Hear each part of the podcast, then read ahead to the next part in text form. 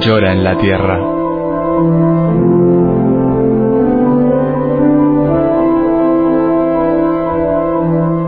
Un libro en el que Berenfried van Straten, el padre Tocino, fundador de Ayuda a la Iglesia Necesitada, recoge su experiencia cara a cara con el dolor, la miseria, el hambre y la opresión, a lo largo de toda la geografía del planeta.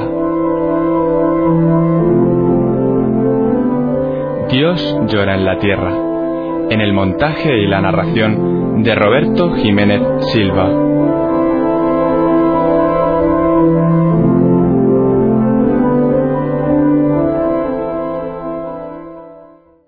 Capítulo 33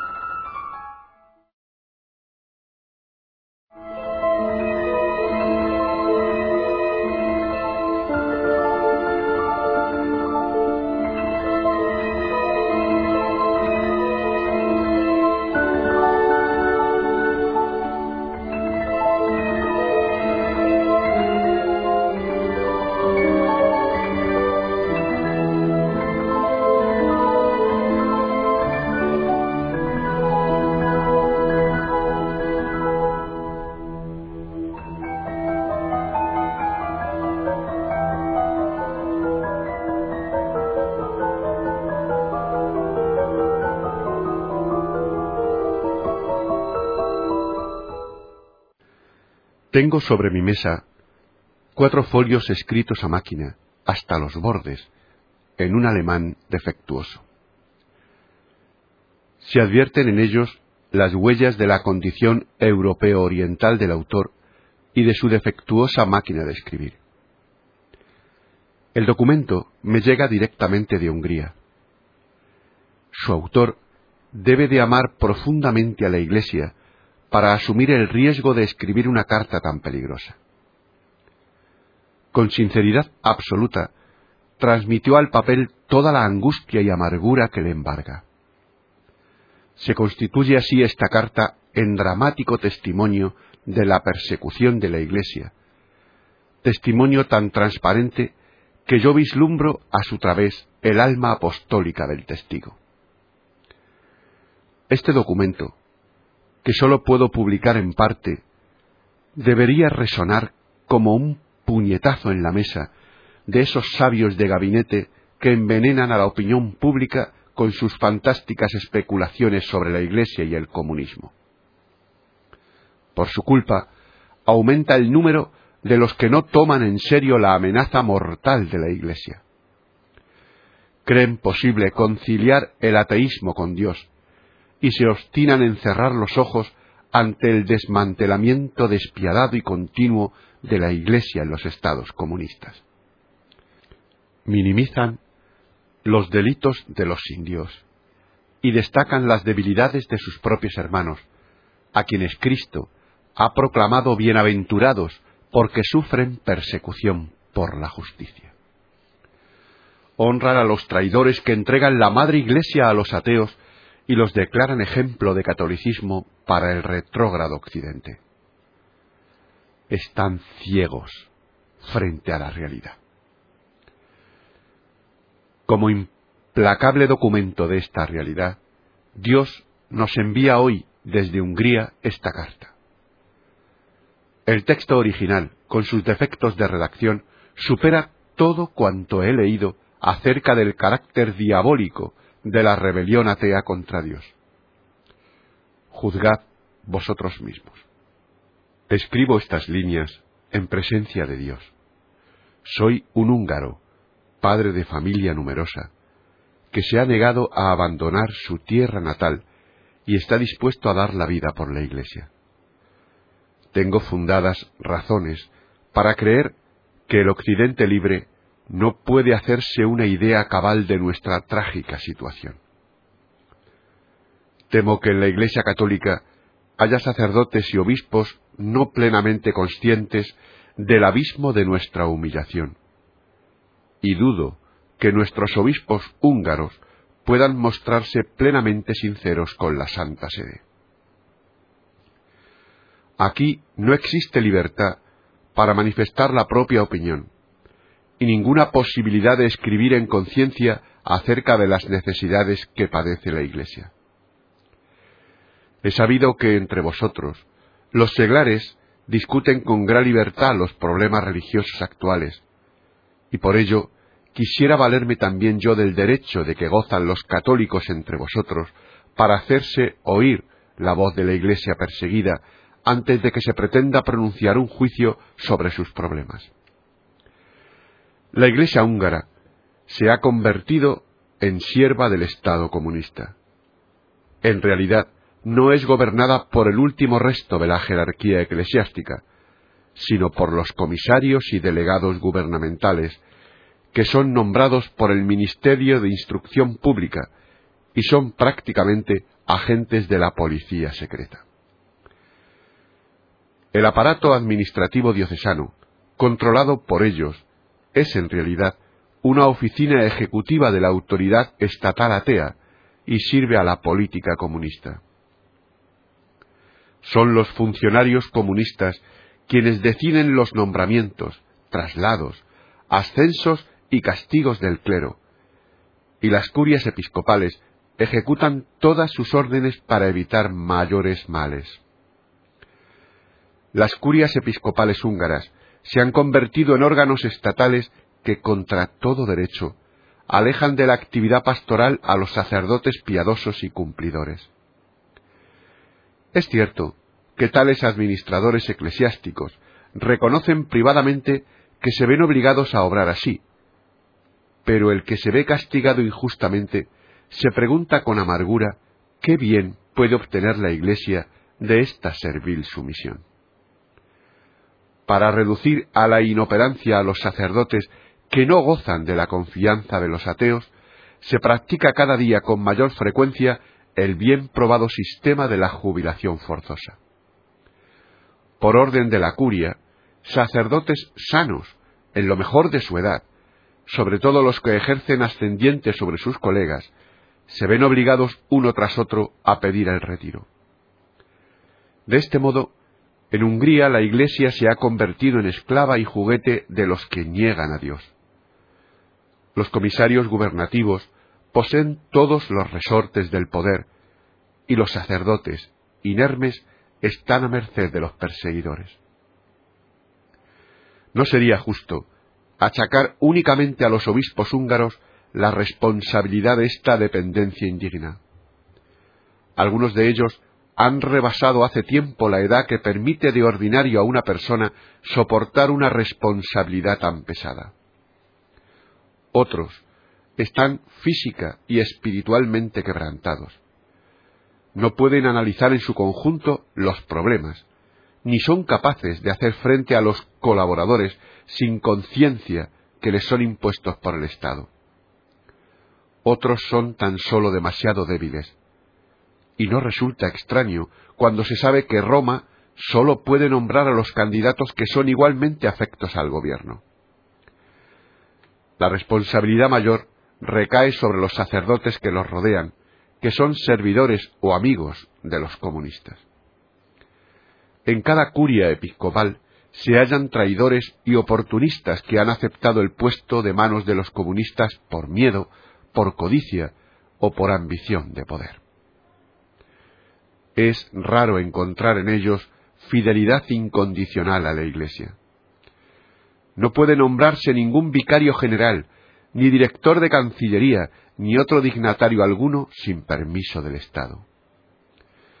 Todas las posiciones clave eclesiásticas están ocupadas por personas gratas a los comunistas o consideradas por ellos como amigos fieles. Debo consignar con dolor que en casos la administración de la diócesis está en manos de sacerdotes sin fe y sin moral que han reducido al silencio la propia conciencia y arrojado de su corazón el Espíritu Santo. Presento solo dos ejemplos. A un anciano obispo, que ya no estaba en condiciones de actuar, le impusieron un vicario general del que se dice asistió a los cursos de la Academia de Lenin, y no olvida ni por un momento al servicio de quien se halla. Se cuenta también de un secretario episcopal que, acompañando a su obispo en las confirmaciones, fue reconocido por un comunista con el que había hecho un curso para ser admitido en la policía secreta.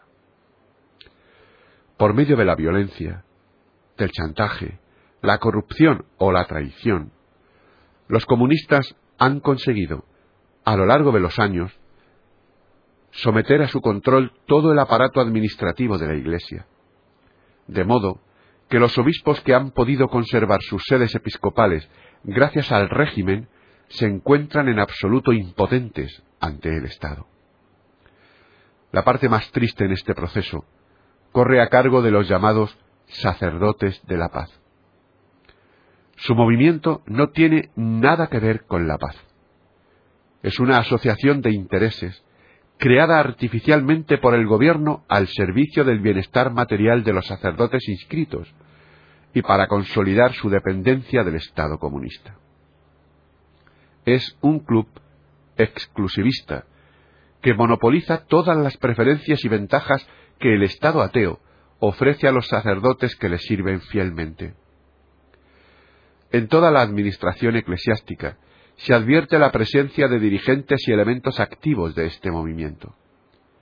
Entre ellos hay individuos ambiciosos, sedientos de honores y distinciones, psicópatas llenos de resentimiento y complejos de inferioridad, pusilánimes que no observan el celibato eclesiástico, viles aduladores de los poderosos, abades, priores y canónigos de nuevo cuño. Estos advenedizos eclesiásticos a quienes el pueblo desprecia, son presentados por el gobierno como arquetipos. Se comportan como si estuvieran inspirados por el Espíritu Santo y fueran los salvadores de la Iglesia.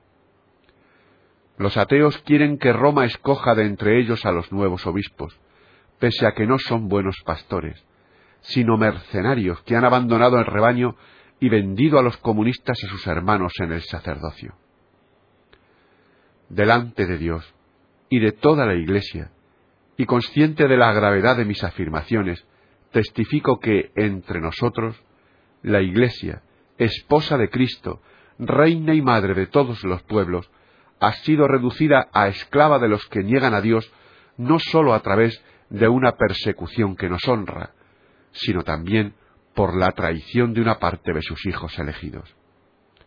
Esta es la situación real de la Iglesia Católica en Hungría.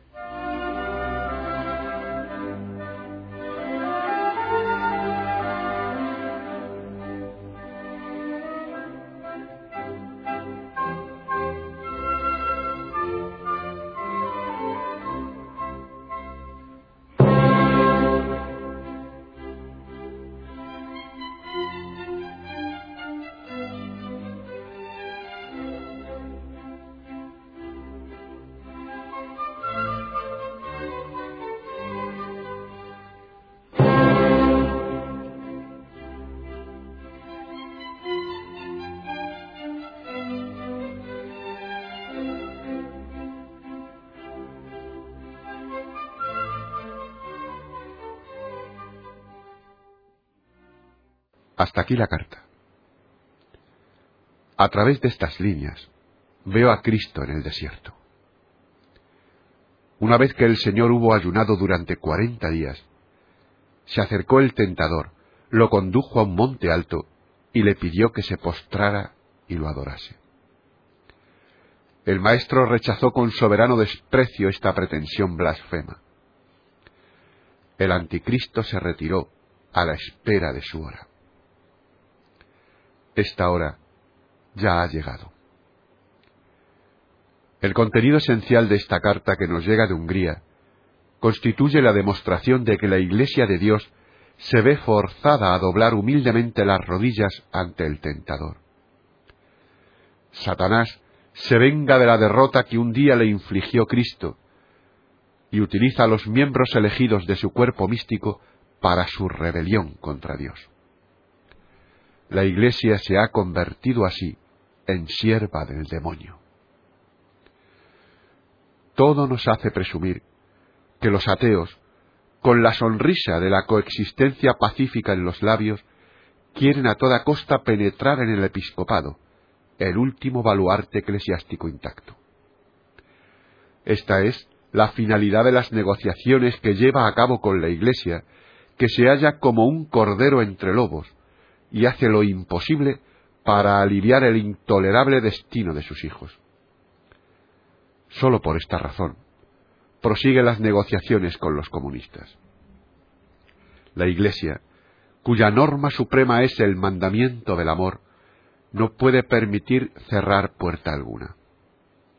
Esto se lo ha dejado a los demás. Por otra parte, tampoco puede consentir que en la gloriosa Hungría del cardenal Vicenti los siervos de los ateos ocupen las sillas episcopales.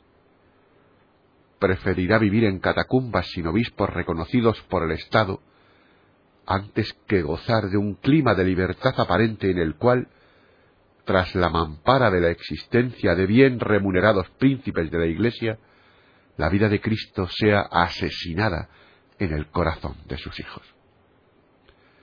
La Iglesia está en peligro. Por eso debemos estar en guardia y pedir a Dios que convierta a los traidores, dé fuerza a los débiles, luz a los equivocados, prudencia a los diplomáticos vaticanos, protección al testigo que se atrevió a escribir esta carta y una espada llameante al arcángel Miguel para que proteja a Hungría y con la fuerza de Dios arroje de nuevo a Satanás al infierno.